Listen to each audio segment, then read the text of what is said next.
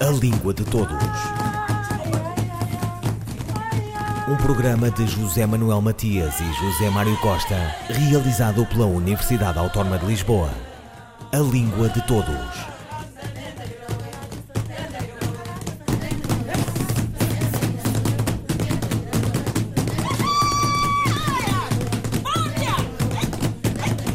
Assim nasceu uma língua do estudioso português Fernando Venâncio. É um fenómeno editorial.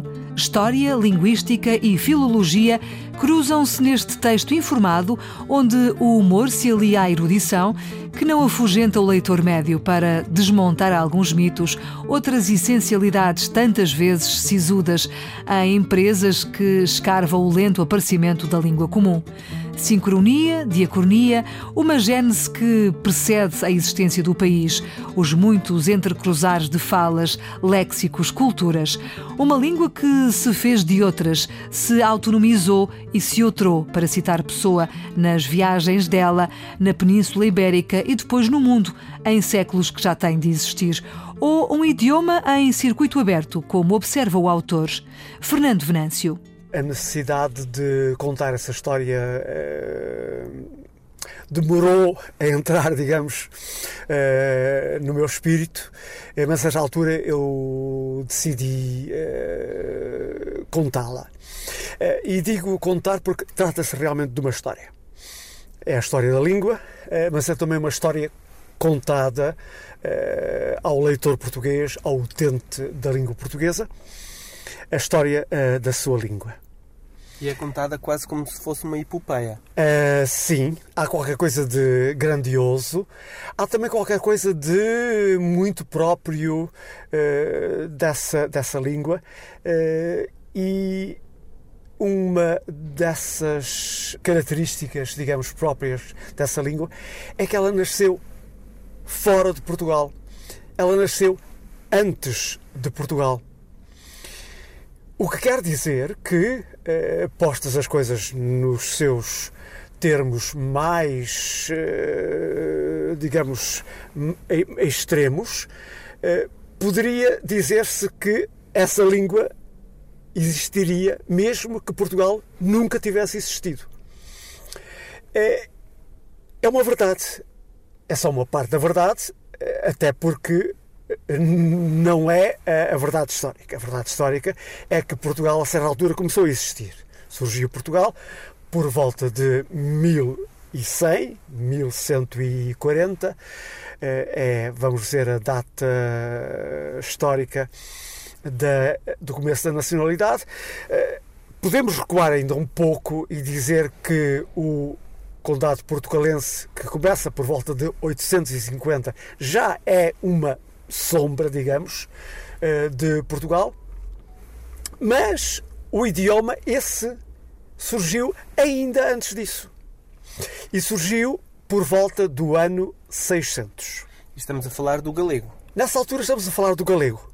Embora o próprio galego não, não se desse a si próprio o nome, porque nessa altura as línguas não tinham nome. Língua era, na realidade, só uma, era o latim. O resto não tinha sequer nome, não tinha qualquer estatuto. Era como as pessoas falavam. Ou, digamos, era o latim como as pessoas falavam. Bem, e no entanto, esse latim como as pessoas falavam é o início da nossa língua. Era o latim como as pessoas falavam num retângulo que é o noroeste da Península Ibérica que apanha, eh, começando do norte, eh, no ocidente das Astúrias, vem descendo, apanha toda a Galiza e vem acabar no Rio Douro e, em certo sentido, e às vezes também, no Rio uh, Volga. Isso, junto com o norte da península junto com a parte atlântica faz uma espécie de retângulo, uma espécie de cunha. Foi aí, nessa cunha, nesse, eh, nesse, eh, nesse triângulo, eu disse retângulo, mas queria dizer triângulo, foi aí que se criou uma língua diferente de todo o resto. Como é que surgiu então essa língua? Essa língua surgiu da maneira como a população dessa região, desse território, eh, falava o latim. E falava o latim de uma maneira, eh, digamos, muito estranha, muito própria, mas ao mesmo tempo muito estranha. A característica mais importante uh, desse latim é a queda do L e do N entre vogais. Eu tenho que repetir. A característica mais importante desse latim é a queda entre vogais do L e do N. Por exemplo, o latim dizia salire e nessa língua dizia-se sair. Pronto, o L caía. Em latim dizia-se luna e nessa língua dizia-se lua. Portanto, o N caía. Estes são dois exemplos, mas os exemplos são centenas, se não mesmo milhares. E, portanto, a queda do L e do N entre uh, vogais caracterizou imediatamente essa língua do noroeste da península.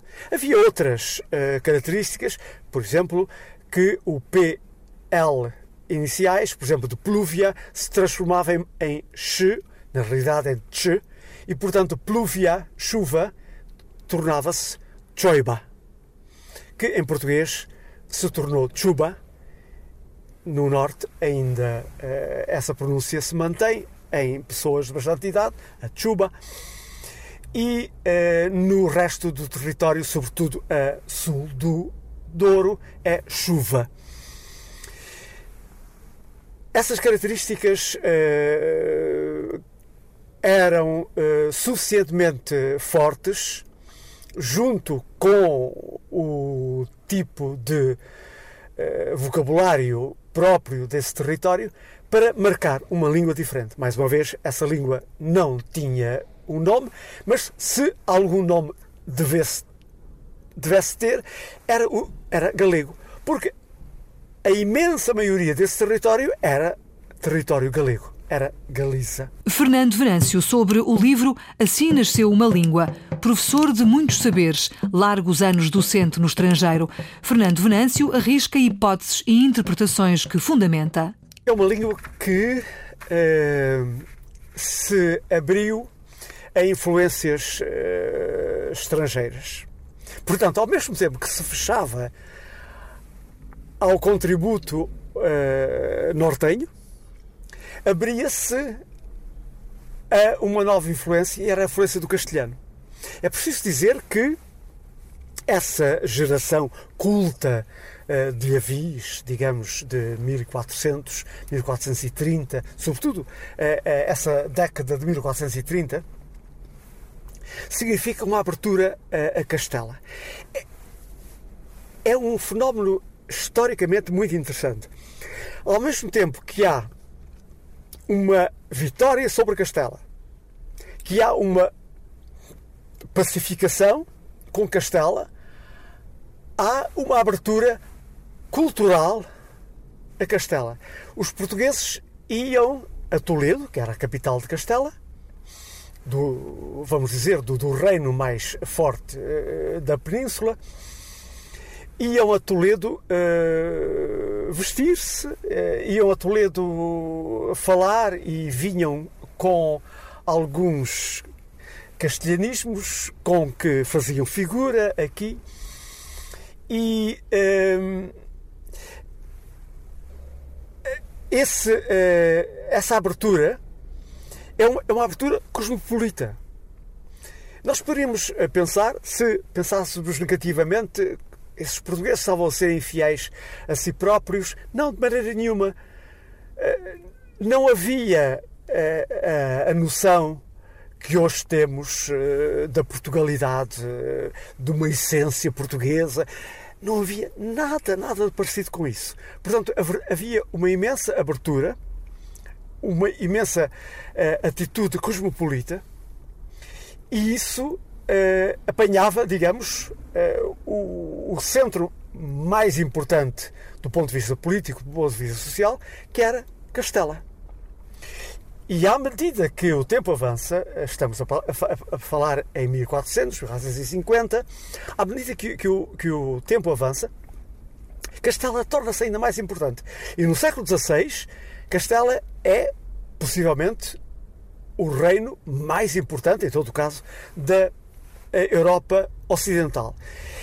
E essa abertura uh, cultural e linguística uh, ao castelhano, vamos dizer, à cultura castelhana e à língua castelhana, é ao mesmo tempo uma abertura ao mundo.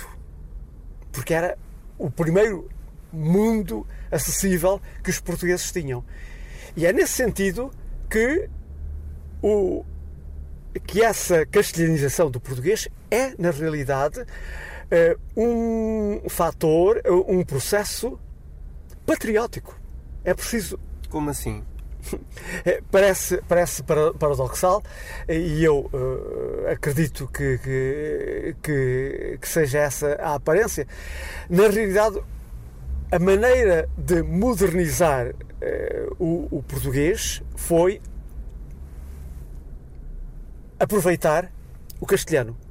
Tal como mais tarde, a modernização, aí já estamos no século XVII e XVIII, a modernização do português fez-se através do francês.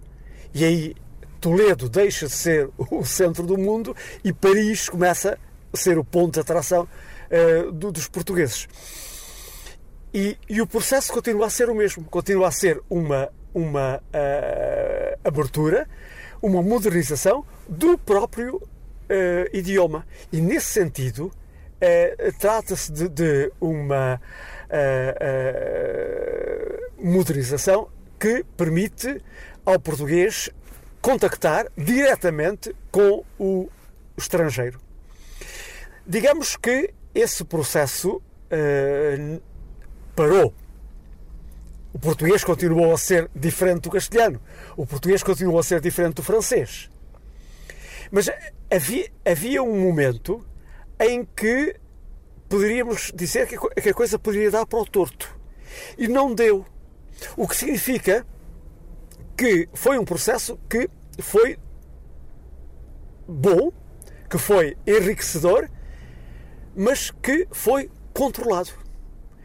O português não se perdeu. O português não se perdeu no espanhol, o português não se perdeu no francês, o português também não se está a perder no inglês, por mais influência que haja do inglês. Fernando Venâncio, sobre o livro Assim Nasceu uma Língua.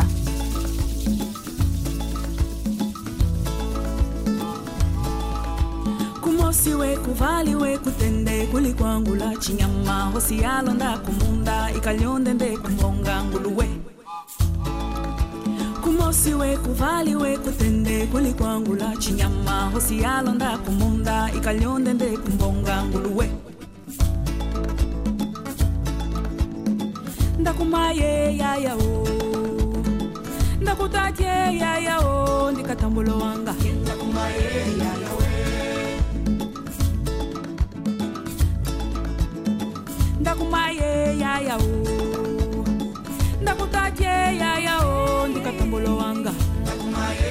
Amaindi ndikatambolo wanga. Aindi ndikatambolo wanga. Avoyo ndikatambolo wanga. Aindi ndikatambulo wange. Amaindi ndikatambulo wanga. Hey. Olohombo kepya kepya. Olohombo kepya kepya. Olohombo kepya kepya olohombo kepya kepya. Aye katulivali aye katulivali aye katulivali aye katulivali heya lupuka lupuke.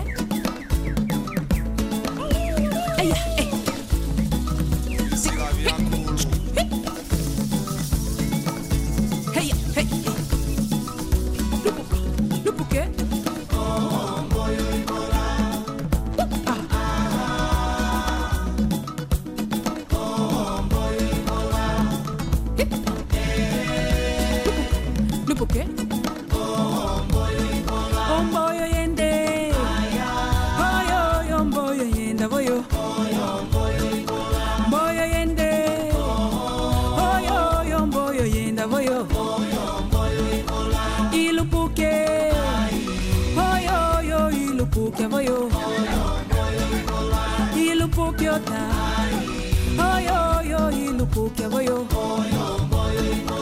itala me, oyo yo itala mie boyo itala mie. Oyo yo mboyo yenda boyo isusu mie. Oyo yo isusu mie boyo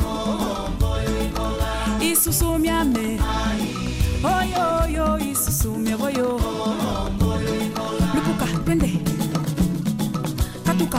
Likaliove chipopo kwetu. Lupuka twende. Katuka likaliove chipopo kwetu. Lupuka twende. Katuka likaliove chipopo mai. Lupuka twende. Katuka likaliove chipopo mai.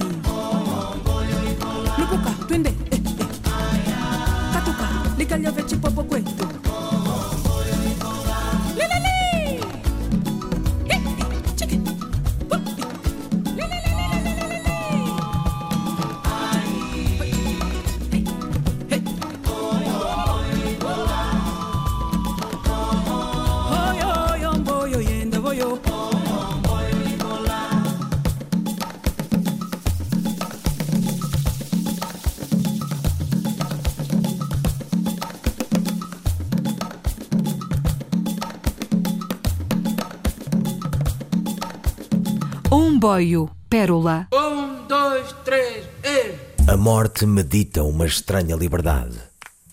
Cataloga certos lugares, paisagens, querias tristes e secas, secas folhas fáceis ao vento, os bocados de casas que ainda espreitam, que ainda espreitam o seu esconderijo, já que tanto têm que se ocupem, as reabilitarem as mãos alvejadas, o cácer de certas gaivotas ou o deleite de certas vidas faladas, esgravatando o que temos em silêncio.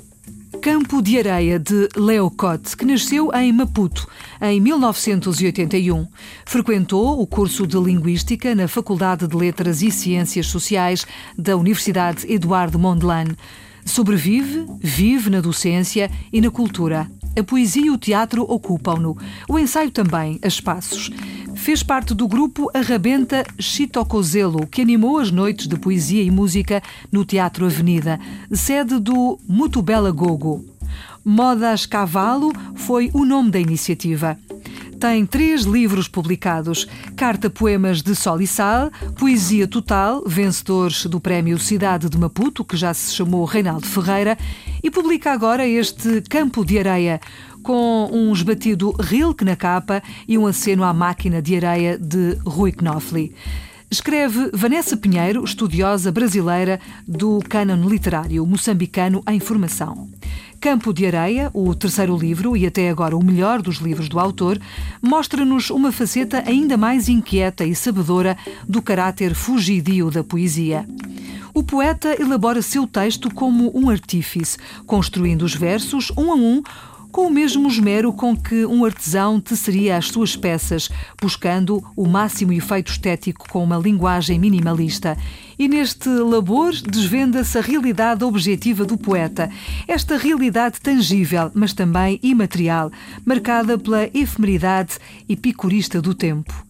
Ouviram Língua de Todos, as despedidas de Filomena Crespo, João Carrasco, José Manuel Matias, José Mário Costa, Luís Carlos Patraquim, Miguel Roque Dias e Miguel Vanderkellen. A Língua de Todos. Um programa de José Manuel Matias e José Mário Costa, realizado pela Universidade Autónoma de Lisboa. A Língua de Todos.